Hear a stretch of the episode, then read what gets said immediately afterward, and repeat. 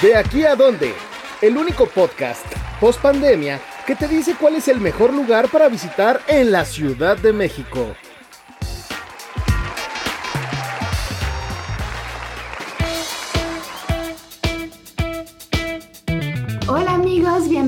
Bienvenidos a De aquí a dónde, el podcast de dónde ir, en el que les daremos recomendaciones cada semana de los mejores restaurantes, eventos, atractivos, escapadas, viajes, todo lo que ustedes pueden experimentar para disfrutar como nadie lo mejor de esta bella y caótica Ciudad de México. Yo soy Alejandra Villegas, soy la editora web de la revista y les doy la bienvenida junto con Josué Corro. Hola Ale, yo soy Josué, soy el director editorial de Dónde Ir. Y en este primer episodio vamos a tomar como excusa los Juegos Olímpicos de Tokio 2020, Tokio 2021, como le quieran llamar, para hablar de restaurantes japoneses, también de una gran exposición de Frida Kahlo y también de una serie que regresa en su segunda temporada y que promete ser el éxito del verano. Muy bien, qué emoción. Y empezamos como esta primera parte del podcast hablando, como decías, de los Juegos Olímpicos, unos Juegos Olímpicos que se tuvieron que retrasar un año por todo el contexto de la pandemia de COVID-19, ¿no? Tenían que ser 2020 y ya no quisieron cambiarles el nombre, por eso siguen siendo Tokio 2020 más uno. Y tuviste oportunidad de platicar con algunos atletas que van a representar a México. Sí, eh, uno de ellos es Eduardo Ávila, uno de los atletas paralímpicos más importantes de la historia de México en cuestión, bueno, más bien en las disciplinas de artes marciales, y nos contó sus lugares favoritos de la Ciudad de México para visitar, para comer y para pasarla bien. Entonces vamos a escucharlo y regresamos.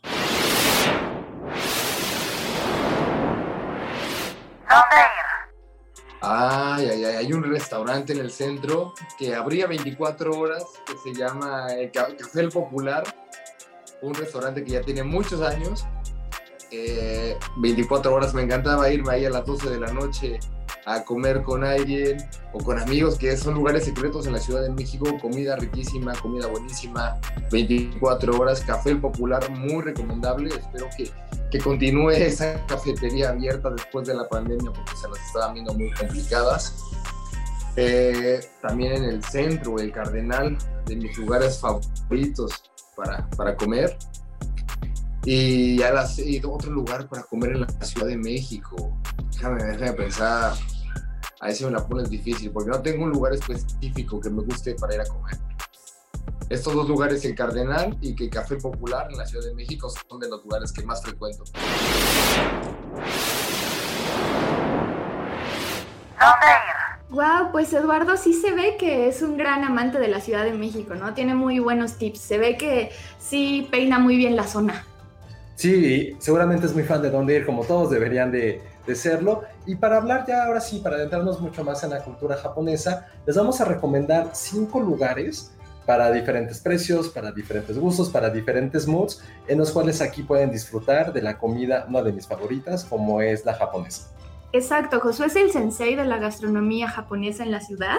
Entonces, pongan atención a las recomendaciones y a estas reseñas de lugares que vale la pena. Sabemos que aquí hay muchos otakus o fans de la cultura nipona, ¿no? No solo de la gastronomía, también del anime, de la música, de la cultura. Entonces, paren la oreja. Pues mira, creo que el primero que ya se convirtió como uno de mis lugares favoritos es Ryoshi, un restaurante en Mazarik 111 en Polanco. Y te voy a decir por qué. O sea, fueron tres cosas que me gustaron muchísimo de este lugar. Primero es la atención. Creo que en todos los restaurantes japoneses y eh, en general es cómo te reciben. Aquí lo que me impresiona es de que llegas a tu mesa, te ponen como una estación para lavarte las manos. Ahora, a mí también algo que, que me gusta y les recomiendo mucho de ir a ciertos restaurantes japoneses es que se sienten en la barra, porque puedes ver cómo el chef está preparando las cosas. Y en Ryoshi el lugar es espectacular, es bastante grande, ya puedes estar en la barra o en algún otro lugar del restaurante, pero primero esa talla en atención se me hizo espectacular. Lo segundo, evidentemente, pues son los alimentos. El menú está dividido por diferentes secciones, ya sea en platillos calientes o en platillos fríos y también en entradas. De entrada les recomiendo una col de Bruselas dulce que es muy muy rica ya de platos fuertes, los rollos. Creo que aquí, si bien es su especialidad, tienen otras cosas muy, muy ricas. Los rollos en particular, y pregúntenle al mesero también para darles como aquel que vaya más definido a sus gustos. Yo les recomiendo el Rainbow Roll, que son de diferentes pescados que aparecen en, el rollo. Y también los postres. Hay un pay de plátano espectacular que te lo preparan en tu mesa y también lo flamean, entonces algo riquísimo.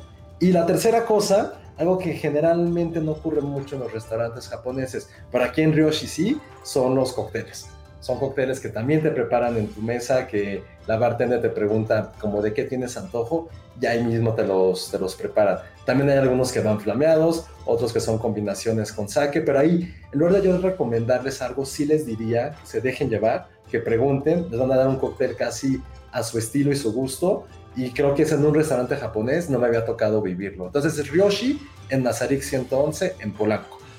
Perfecto, yo les quiero platicar de una experiencia diferente a todos estos centennials o si son de este tipo de personas que están cazando experiencias inmersivas, creo que les va a interesar mucho el Digital Bistro Japan, que es una iniciativa de la gente de Japanex en colaboración con la Asociación México-Japonesa que es una experiencia increíble porque ustedes van a una cena en la que van a poder probar un poco de toda la cultura gastronómica, ¿no? Desde rollos, desde nigiris, kushiages, ramen.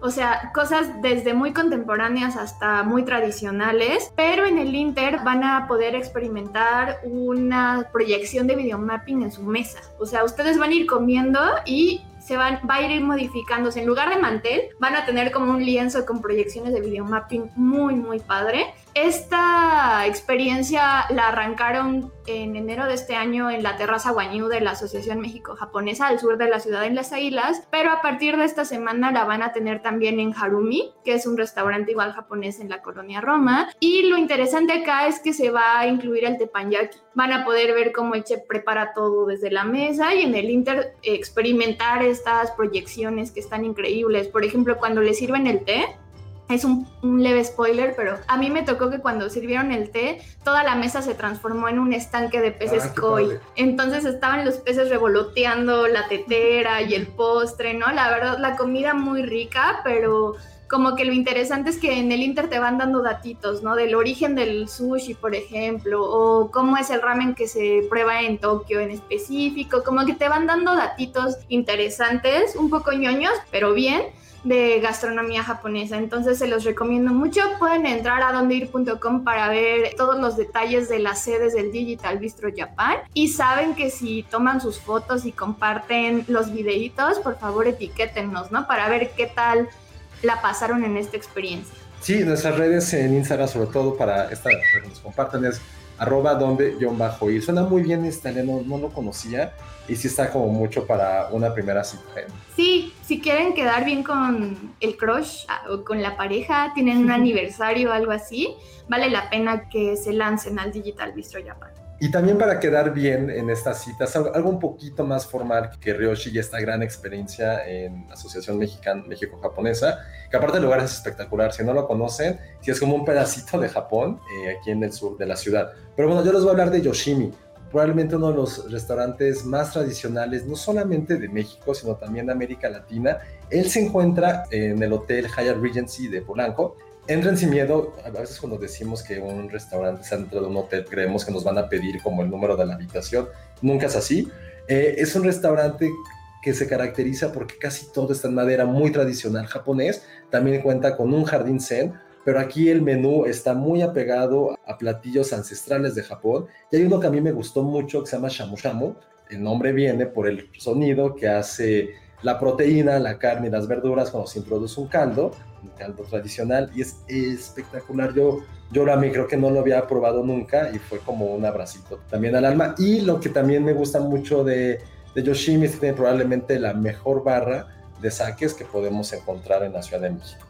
Entonces vayan ahí, el Higher Regency se encuentra en Campos Elíseos 204. Muy bien, y si todavía no están tan animosos de ir a restaurantes, que se vale, Y ahorita para este clima medio londinense de la Ciudad de México, que se la pasa lloviendo, que de repente cambia la temperatura, que hace mucho calor en la mañana y luego hace frío o lo que sea, si no se animan a salir, les recomendamos mucho una Dark Kitchen que surgió ahorita también por toda la cuestión pandémica, que se llama Gorigori Ramen y bueno, obviamente su especialidad pues son este platillo muy reconfortante, este caldito, este ramen. Y lo interesante es que ellos tienen varias opciones en su menú, como una de corriente muy mexa, fusión japonés con mexicano, en la que tienen un ramen con birria, por ejemplo, o un ramen con camarón gigante, o el ramen con salsita de tres chiles, así con pasillita, muy rico. Y la opción de ramen más tradicional, que es tal cual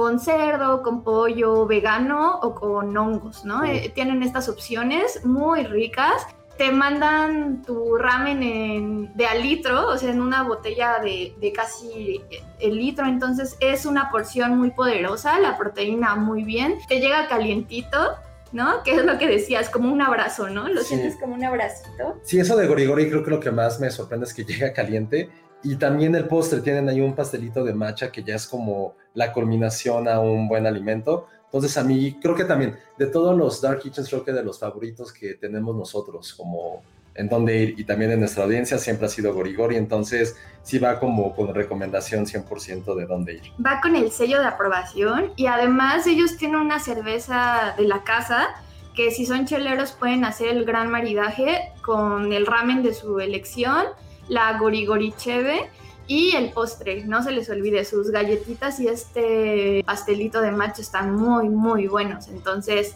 gran opción Gorigori Ramen. Y por último, tú nos traes una recomendación en la del Valle, ¿cierto? Sí, en Pestalozzi 1238, uno de los bares de mis favoritos y que está muy orientado hacia la cultura japonesa, que es Kaito. Está ubicado en el segundo piso de Deigo, otro muy buen restaurante japonés también en esta zona. Pero aquí lo que hace la mixóloga Claudia Cabrera, que también es un estandarte dentro de la industria nocturna en la Ciudad de México, es mezclar, fusionar más bien como los tragos mexicanos con algo que podrías encontrar directamente en Japón. Entonces, cada trago va cambiando su carta, pregunte cuáles son los de este mes, pero también da una garantía 100% de lo que vas a disfrutar ahí. Creo que Claudia tiene una mano mágica para crear estos, estas bebidas y además también, ahorita que se dieron cuenta que amamos mucho el ramen, también puedes probar un ramen en este bar que puede estar con tu cóctel y un, un ramen también gigantesco y muy, muy rico y ya es como la combinación perfecta. Y si esto a lo mejor lo escuchan en un futuro, también para decirles, para que también hagan sus planes ya cuando todo esto pase, también tienen un cuarto privado de karaoke. Entonces, ahorita no se va a poder ingresar, pero insisto, pónganlo en su agenda para que en un futuro que ya todos estemos 100% vacunados, puedan poder ir a esto. Entonces, ya imagínate, tienes karaoke, ramen y cócteles, ya, ya no necesitas ir nunca más a Japón es como un plan muy bueno para ir con tus amigos, ¿no? Probar el coctelito y el ramen y el karaoke. Este, sí, es uno de los lugares que más nos gusta, la verdad. Sí, entonces es Skyto en Pestalozzi 1238 en la colonia del Valle. Y nada, recordarles que justo nuestra edición especial digital del mes de julio está dedicada a, la, a Japón en la Ciudad de México. Ahí encontrarán muchas recomendaciones más. Entonces pueden entrar a dondeir.com y ahí descargar este PDF edición especial en el que vienen muchísimas recomendaciones.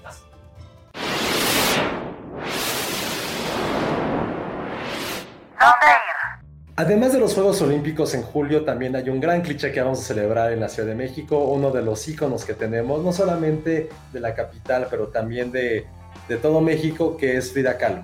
Quiero recordar que este mes se celebra su natalicio y para festejarla hay un mega, mega proyección, un gran evento que parece ser como el lugar que todos debemos de conocer en estos días y que tú, Ale, ya fuiste de las primeras personas en poder asistir. Es correcto, o sea, debo de confesarme, yo soy muy, muy fan de Frida Kahlo.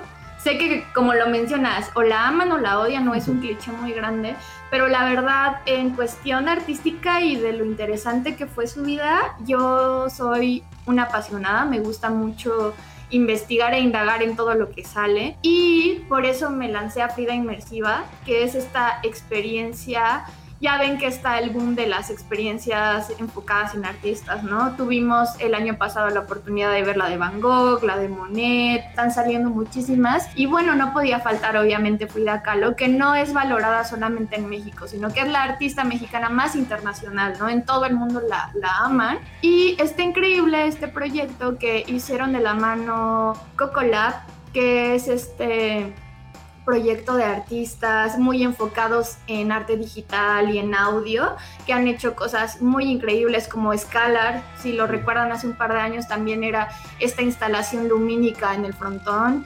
Eh, han hecho muchas cosas muy interesantes. Entonces, Cocolab fueron como los creadores de, de, esta experiencia junto con Ocesa. Y está increíble porque vuelve a ser en el Frontón México. Ustedes van, entran ahí y como que ambientaron toda, todo el lobby, toda la entrada del Frontón para tener cosas alegóricas a Frida Kahlo. Hay cosas muy mexicanas. Van a encontrar ahí una instalación de la Casa Azul, por ejemplo, que, que es este muro muy famoso azul, ¿no? Que dice, aquí vivieron Frida y Diego. Detallitos así que los muy fans van a agradecer. Y ya entrando son unas pantallas gigantescas, ¿no? Todos los muros que te van reviviendo o dando, haciéndoles dar vida a 26 de las obras más representativas de Frida Kahlo, ¿no? O sea, entonces eh, es una exposición 100% digital, son proyecciones de las obras de Frida son Kahlo. Son proyecciones de las obras, pero aquí la, lo diferente es que siento yo sí se pusieron a investigar mucho sobre la relación con sus diarios, ¿no? Estas cosas que ya sabemos, la relación de Frida y Diego, ¿no? Como este amor tortuoso, el accidente que tuvo Frida, que fue lo que provocó que ella se convirtiera en artista. Esto es, esta, es como un viaje por ciertos acontecimientos de su vida ilustrados por sus obras y en sus obras cobran vida, ¿no? Que es muy bonito y muy interesante. Eh, la música juega un papel fundamental. Creo que el gran trabajo de Cocolab justo es eso, como usar las obras y sí transformarlas en algo más que nada más un collage de los cuadros, ¿no? Que eso es lo que sí pasa en otro tipo de experiencias. Oye, pero ¿cómo toman vida? O sea, supongamos, de las más famosas, las dos Fridas. Que están, las dos Fridas. Interactúan sí. entre ellas, se mueven, son como GIFs. ¿Cómo, Exacto, cómo, toman vida? Eh, creo que uno de los aciertos de, de, los artistas es que eligieron ciertos elementos clave en la obra de Frida, ¿no? La sangre, los corazones, los changuitos, ¿no? Elementos que vemos siempre en sus obras. Ella misma, las lágrimas, su columna.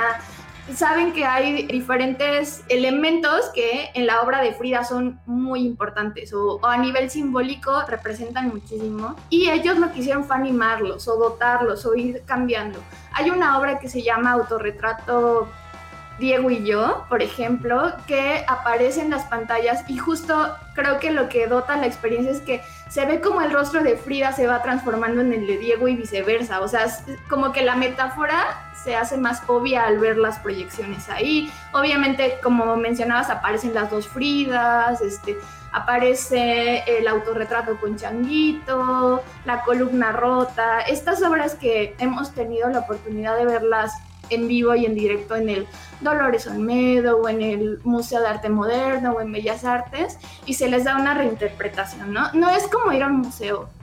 La verdad, si son muy ortodoxos en cuestión de arte, sí es una experiencia completamente diferente. La gente todo el tiempo está tomando fotos con su celular, por ejemplo. Es una forma, yo creo, de acercar el legado de estos artistas modernos muy importantes a nuevas generaciones. Y hacerlo mucho más multimedia. Oye, ¿cómo está la cuestión de seguridad? ¿Cuánta gente puede entrar? Hay cupo limitado, te toman la temperatura al entrar, ¿no? Obviamente la recomendación es que si han tenido síntomas o algo de COVID, pues no asistan, pueden comprar sus boletos por internet. Hay diferentes horarios a lo largo del día. Y otra cosa padre es que hay unas instalaciones interactivas dentro de la instalación, ¿no? Ustedes se salen de repente a un cuartito y hay unos monitos también onda Frida Kahlo que ustedes si se mueven, se mueve la pantalla, ¿no? Ustedes son los que los dotan de vida con sus movimientos a los monitos. Obviamente hay merch, venden playeras, bolsas, imanes, todo lo que se les ocurra de Frida Kahlo. Y un tip adicional es que en el restaurante Esta Punta, que está en el segundo piso del Frontón México, hicieron un menú especial inspirado en Frida Kahlo. Entonces, si ustedes se lanzan a la experiencia, después pueden subirse al restaurante y pedir sus cócteles, que hay uno que se llama Perico, por ejemplo, que es con tequila y tuna y como elementos muy mexicanos inspirados en la exposición y en Frida Kahlo. También hay unos postres deliciosos. Tuve la oportunidad de probar un mamey, muy Frida Así, muy Frida Kahlo. Un mamey con flores, con pensamientos. Ya ven estas flores comestibles súper bonitas y tierra de chocolate, así súper estético. Les van a querer tomar muchas fotos y pues ya pueden tener la experiencia completa si se lanzan. Eh, la exposición está en el Frontón México, en Avenida de la República 17 en La Tabacalera y pueden aprovechar para también dar una vuelta ahí por el Monumento a la Revolución, pasar hacia esta punta por sus coctelitos inspirados en Frida Kahlo y hacer ya el plan más completo. Sí, toda esta información la podrán ver en dondeir.com, sobre todo también para saber los horarios, restricciones, si hay algún cambio. Y que uno te recomienda desde esta punta también es este lugar donde hacen el cóctel de Baby Yoda. Entonces ya ahí está el plan perfecto para este, para este fin de semana. Es correcto y pueden ver un poquito en nuestras redes sociales de esto.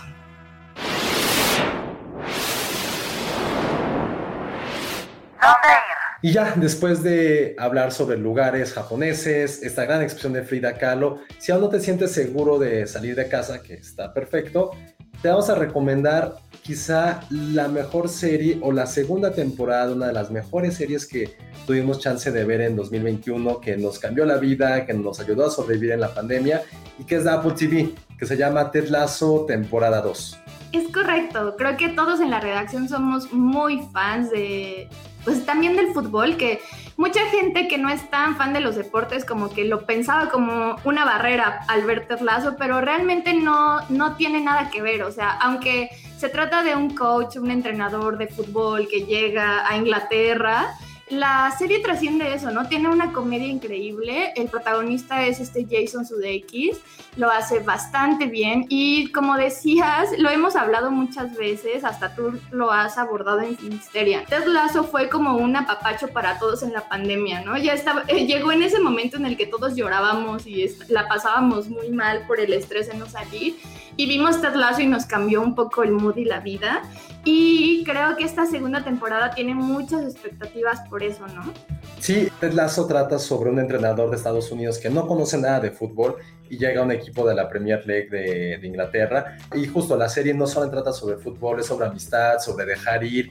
Tiene una comedia llena de referencias a la cultura pop y también un personaje mexicano que es completamente distinto a todo lo que habíamos visto en muchos años, ¿no? No es un criminal, no es un narco, no es un migrante, simplemente alguien que que le encanta la vida y eso lo transmite. Y en esa segunda temporada eh, va a ser interesante porque bajaron a la segunda división, llegó una psicóloga eh, deportiva para también ser como la rival del protagonista. Entonces creo que eh, ya ahorita también en plena época deportiva, porque también inicia la liga de fútbol mexicano, creo que es una opción en la cual mezclas dos muy buenas cosas, una que es los deportes y la comedia. Entonces esta serie Ted Lasso temporada 2 la pueden encontrar en Apple TV. Si aún no tienen Apple TV es momento de contratarlo porque esta serie vale completamente la pena. Eh, la van a poder ver, son 10 capítulos, van a poder verlo en todo este fin de semana. Creo que es la mejor opción si no quieren ir a comer a ningún lugar, no quieren ver Frida Kahlo y pueden pedir un buen ramen y disfrutar de esta serie que está,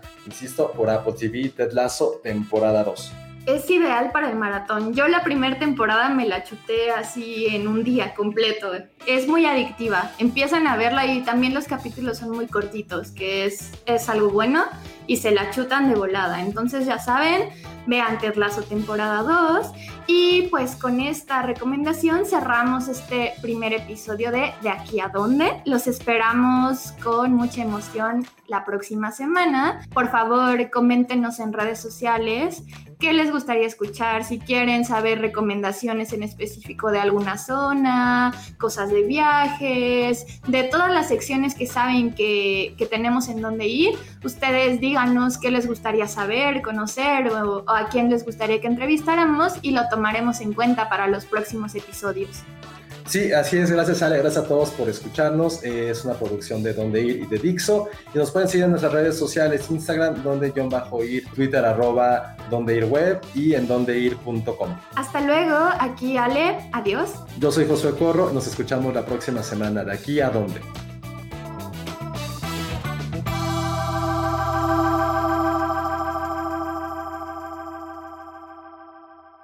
Judy was boring. Hello. Then Judy discovered ChumbaCasino.com. It's my little escape. Now Judy's the life of the party. Oh, baby, Mama's bringing home the bacon. Whoa, take it easy, Judy. The Chumba life is for everybody. So go to ChumbaCasino.com and play over 100 casino style games. Join today and play for free for your chance to redeem some serious prizes. chumba ChumbaCasino.com. No purchase necessary. Void where prohibited by law. 18 plus terms and conditions apply. See website for details.